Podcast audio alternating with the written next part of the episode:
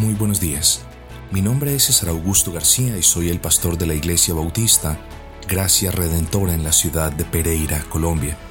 Quiero darles la cordial bienvenida a esta séptima entrega, a este séptimo episodio de nuestro podcast titulado Historia de una joven iglesia.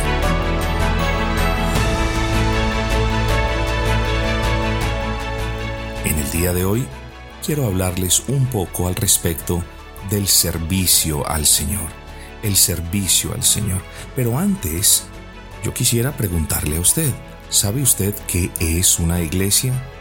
Sé que muchos me responderán, una iglesia es la asamblea de creyentes, otros me contestarán en términos de una iglesia es el conjunto de creyentes que se reúnen, y esas definiciones no están del todo erradas, solo que son un poco imprecisas. ¿Por qué? Porque estrictamente hablando, a la iglesia la define más que una pluralidad. Me explico. Una iglesia, además de ser una pluralidad, tiene unos propósitos muy definidos en la escritura, que son aquellos propósitos por los que la iglesia se reúne. Entonces, quizás una definición un poco más robusta, y no estoy entrando en detalles, es, es el conjunto, es la asamblea, es la congregación de creyentes que se reúne con propósitos establecidos por Dios en su palabra. Esa sería una definición un poco más robusta.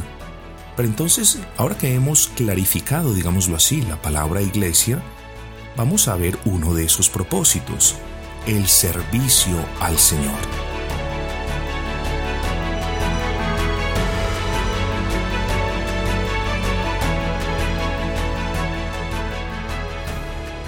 ¿Qué es entonces el servicio al Señor? Bueno, comencemos por lo más básico. Algunos hermanos llaman servicio al Señor al culto público de adoración a Dios. ¿Y están equivocados? Oh, por supuesto que no lo están. Estrictamente hablando, el culto público es una manera en la que la iglesia reunida le sirve al Señor. La iglesia reunida se reúne, se congrega, forma su asamblea para de manera ordenada, estipulada por la Escritura, servirle al Señor como Él ha demandado que la iglesia le sirva. Así que el culto público de adoración a Dios en algunos países y entre algunos hermanos es sinónimo de servicio al Señor. Eso está bien. Solo que yo quiero hablar hoy no de ese servicio, sino de una participación activa de los creyentes en la extensión del reino.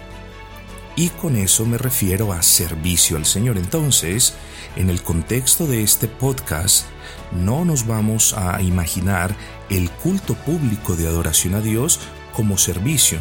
Sí, es sinónimo de servicio para muchos hermanos y estrictamente hablando lo podemos considerar como una manera de servir al Señor.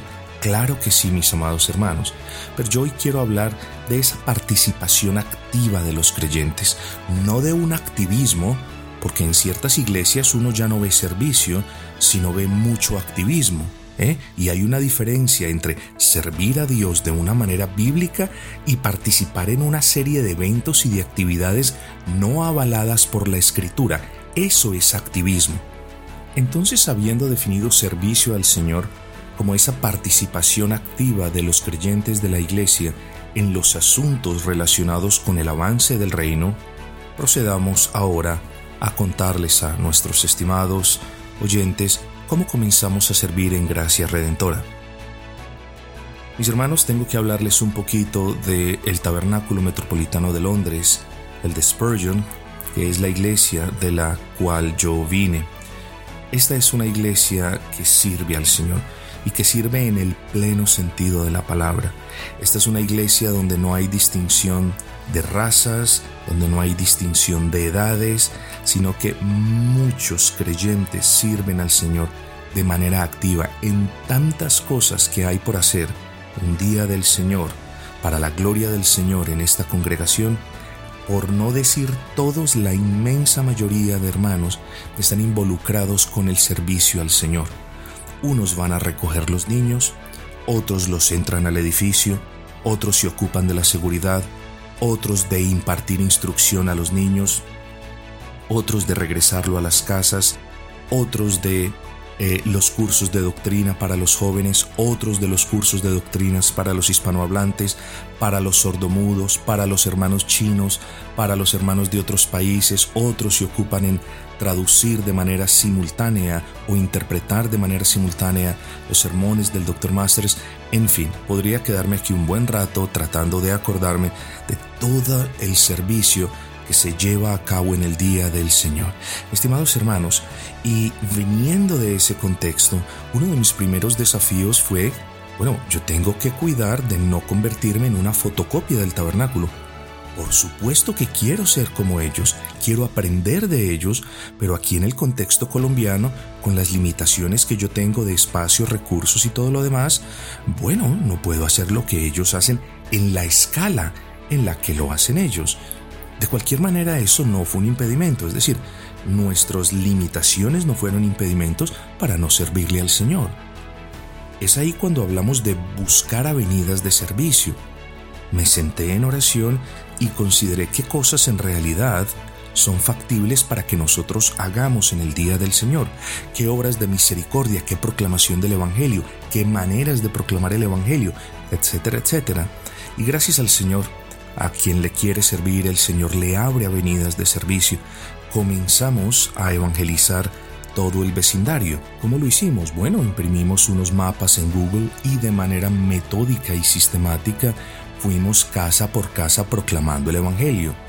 En unas casas nos tiraban las puertas, en otras casas nos insultaban, en otras casas nos mentían, en otras casas teníamos unas excelentes conversaciones, en otras casas nos tocaba abandonar, digámoslo así, esa labor evangelística porque pues las personas no nos dejaban hablar.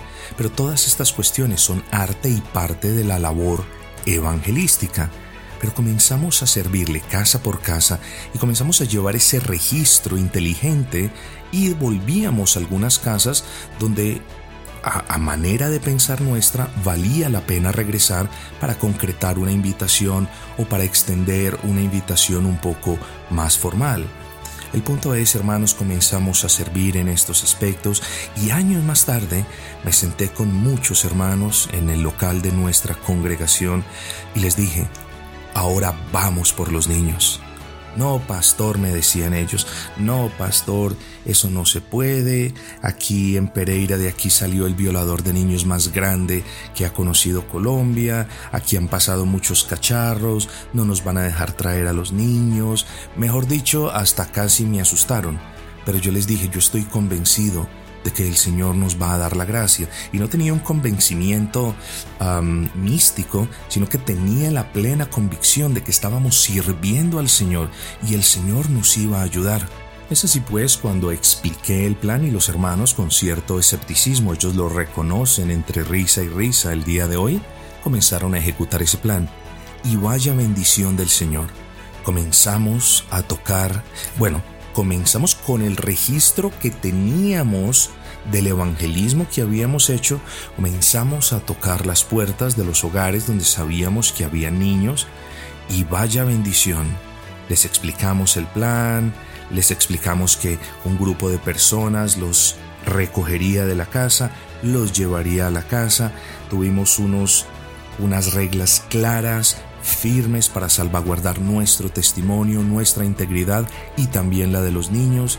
Y vaya sorpresa o vaya bendición, el Señor comienza a tocar los corazones de estos padres. Estos padres comienzan a escuchar el Evangelio y comenzamos a traer a los niños al local de nuestra iglesia. Comenzamos a enseñarle a los niños en el local de nuestra iglesia. Desde los tres años hasta los trece años les proclamábamos el Evangelio. Nada de plastilina, nada de pintar, ni de jueguitos, ni de cosas, comenzamos a proclamarles el Evangelio y eso es lo que hacemos hasta el día de hoy. Estimados hermanos, se me acabó el tiempo. Quiero hablarles muchísimo más del servicio al Señor. Solo quería dejar en claro que el servicio es arte y parte de lo que hacemos como iglesia. ¿eh? Los cristianos del Nuevo Testamento se reunían todos los días. Por eso Hechos capítulo 2 dice, y perseveraban unánimes en el templo, en la partición del pan, en la comunión los unos con otros, en la doctrina de los apóstoles. Hermanos, nosotros no nos podemos reunir todos los días, pero los días en los que nos reunimos, ese día por la gracia del Señor, dejamos las gotas de nuestro sudor en el pavimento caliente de esta ciudad, intentando por la gracia de Dios ganar los niños para Cristo. Eso hacemos. Que no lo hagamos de manera perfecta, seguramente. Que nos hace falta mucho por aprender, también lo reconozco. Pero nos esforzamos, hermanos, por servirle al Señor. No queremos ser una iglesia pasiva.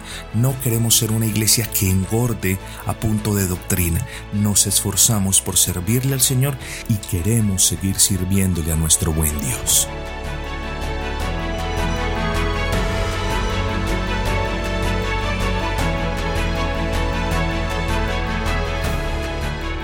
Antes de finalizar, estimado hermano, si usted está escuchando este audio, yo quiero decirle, el servicio en el contexto de la iglesia del Señor, particularmente la proclamación del Evangelio, no es una labor exclusiva del ministro. Algunos se equivocan y se equivocan grandemente.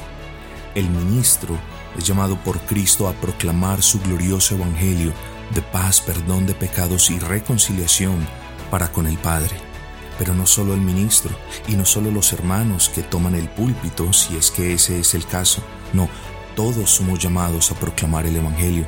Y alguien diría, ah, bueno, pues yo lo proclamo a mis hijos.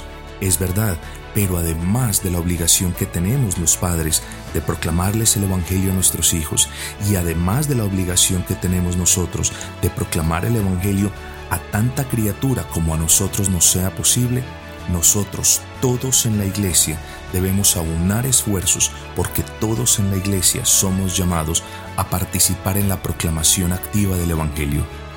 Aclaro, sin entrar en ese tipo de activismos o de actividades no avaladas en la Escritura, sino todos juntos, en armonía, en gozo y en perfecta comunión, testificando del cuerpo unido que somos, proclamando las buenas nuevas a un mundo que nos aborrece.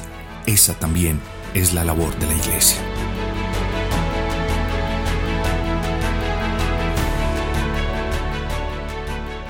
Además, no perdamos de vista lo siguiente.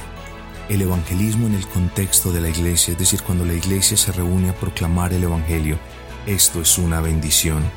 Hermanos, el servicio al Señor honra al Señor, pero en ese servicio el Señor nos honra a nosotros, nos bendice a nosotros, nos concede una comunión más estrecha los unos con los otros, nos fortalece esa amistad, fortalece nuestra fe y en última instancia ese es uno de los propósitos más grandes de la existencia de la iglesia. La iglesia no está allí para ser algo estático, la iglesia es dinámica, la iglesia sirve, la iglesia se mueve, la iglesia proclama. ¿Por qué?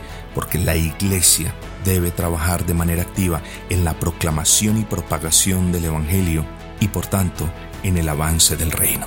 No podemos de hablar de avance del reino sin la proclamación del Evangelio. Y esa proclamación no solo del ministro, sino de todos y cada uno de nosotros como cuerpo de Cristo.